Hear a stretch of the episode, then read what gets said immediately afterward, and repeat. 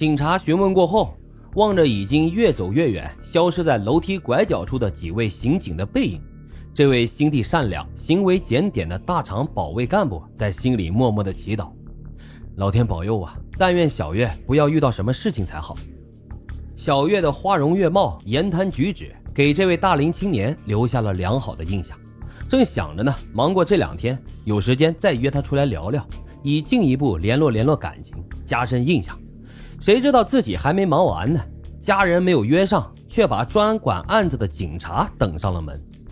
丁宝啊，也只有苦笑的份儿，看来只能听天由命了。此时感叹自己婚姻多舛的丁宝，如果知道自己一度动心倾情的那个女人是个黑恶团伙的骨干分子，接触她的目的呢，就是为了夺她性命、抢她钱财，他又会是一种什么样的心态呢？在魂飞魄散之时。他该是怎样的一种庆幸？也不知道是不是自己祖上积下的阴德，仙人烧下了高香，只让他从地狱的边上走了一遭。后来的事实证明，丁宝的侥幸靠的不是祖上的阴德，而是自己的阳德。如果他在约会小月时有什么轻浮的言辞、不轨的举动，那他付出的代价就将是身家性命都不保的后果。也正是因此。丁宝成了此案中唯一一个见过犯罪嫌疑人的目击证人，为捣毁这个凶恶阴险的犯罪团伙提供了最关键的突破点。另一个侦查组根据陈桃提供的银行卡卡号展开了系列调查，查到六月九号早上的九点钟，银行一上班就有一男一女持这张卡在工人文化宫南关十字工商银行的营业点从柜台上分别取走了一万两千元。侦查员提取了取款人留在银行的取款单，此单上为那名女涉案人所写，留下的名字就是陈桃。调取银行的录像资料显示，男子粗壮，女子高挑，面目上都做了伪装。此卡呢，还在当天下午三点多被人在白银同城商厦自动取款机上取走了余下的三千五百元。银行资料显示，仍然是这一对男女。通过比对于东遇害案所提取的银行录像资料，案件中出现的那个粗壮的中年男子，基本上确定就是在刘成失踪案中出现的同一个人。西固分局的刑警根据这一线索，派员前往白银，在白银警方的配合下，进一步开展调查，指望能够有所突破。在兰州、白银两地奔走了数日的西固刑警，做了大量的调查访问工作之后，却始终没有突破。案件的调查跟安宁分局的境遇一样，陷于了困境之中。刑侦精英们无不是心下焦虑，谁敢保证这饥饿的饿狼不会再去吃羊呢？在调研工作当中，对两岸的案情有了初步了解的李兵知道啊，这是两碗夹生饭。刑警搞案子最忌讳的，也最不情愿的，就是搞这种别人搞了一半却搞不下去的夹生饭。侦查破案讲究的是第一时间赶到第一现场，调查第一个目击者和知情人，掌握第一手资料，才能快速做出反应，攻破案件，抓获罪犯。一旦时过境迁，现场被破坏，目击者、知情人也不知去向的话，就会给侦查破案带来意想不到的困难。正当李斌忙得焦头烂额之时，副大队长张金刚恰到好处的从沈阳中国刑事警察学院一个短期培训班赶了回来，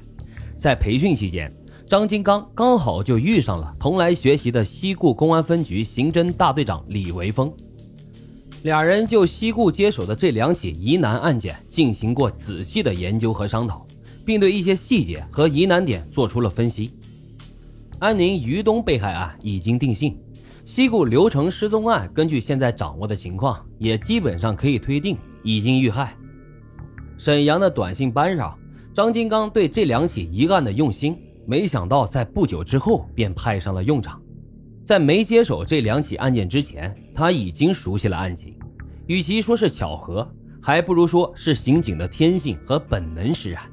从案子移交到一大队那天起。主管大队的队长周建就几乎没有在自己的办公室里面待过，时时的和李兵他们泡在一起商量案情，或者是奔走在调查现场。支队长胡静涵已经五十多岁了，在刑侦战线上几乎干了一辈子，李兵他们尊称他为前辈。他时不时的下来坐坐，不多说话，只是听着。即使在案件的关键时期，也就问李斌有没有把握这么一句话。就是这一句，李斌便已经是战战兢兢了，生怕自己的弟兄们有一个闪失出半点差错，因而失去了方向而白费了心血。领导的重视呢是好事，但也是压力。压力如同一条鞭子，驱赶着周建、李斌、张金刚这群参战的刑警，他们一个个如同被抽打的陀螺，疯狂地旋转着。在吃透了安宁、西固战友前期大量调查所搜集到的资料后，他们通过综合分析安宁于东被杀案、西固刘成失踪案两起案件多个相同和相似之处，决定并案调查，并将此决定上报省公安厅刑侦总队李宗峰副厅长。李宗峰当即批准了市局刑侦支队要求并案侦查的报告，代号六零九。专案组的侦查员张金刚聚神凝力，将此案的突破点锁定在了那个与女犯罪嫌疑人有过一面之交的丁宝身上。丁宝呢，是与这个犯罪团伙成员，很有可能是一名重要成员，有过正面接触的唯一一个幸存者。紧盯住丁宝不敢放松的张金刚，每次跟丁宝打交道时，事前都要做了充分的准备，如同一个手握刻刀的雕刻工，面对刀下的玉石，生怕一个不小心，一刀下去，咔嚓一声就前功尽弃。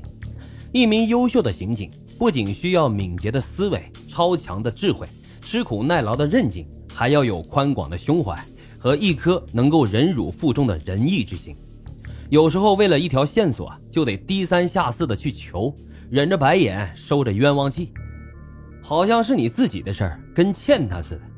寻找证据、询问证人，总是一副大爷的嘴脸，那是影视剧里面警察的形象，现实生活中有也不多。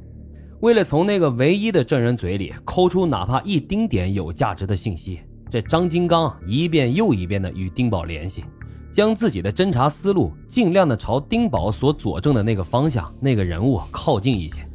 张金刚以一个平常人的心态去理解一个证人的烦恼、苦闷和愤怒，让对方也能够理解他们。这种做法也是迫不得已，为的是工作，为的是破案，更为的是拯救一个人，甚至是一群人的生命。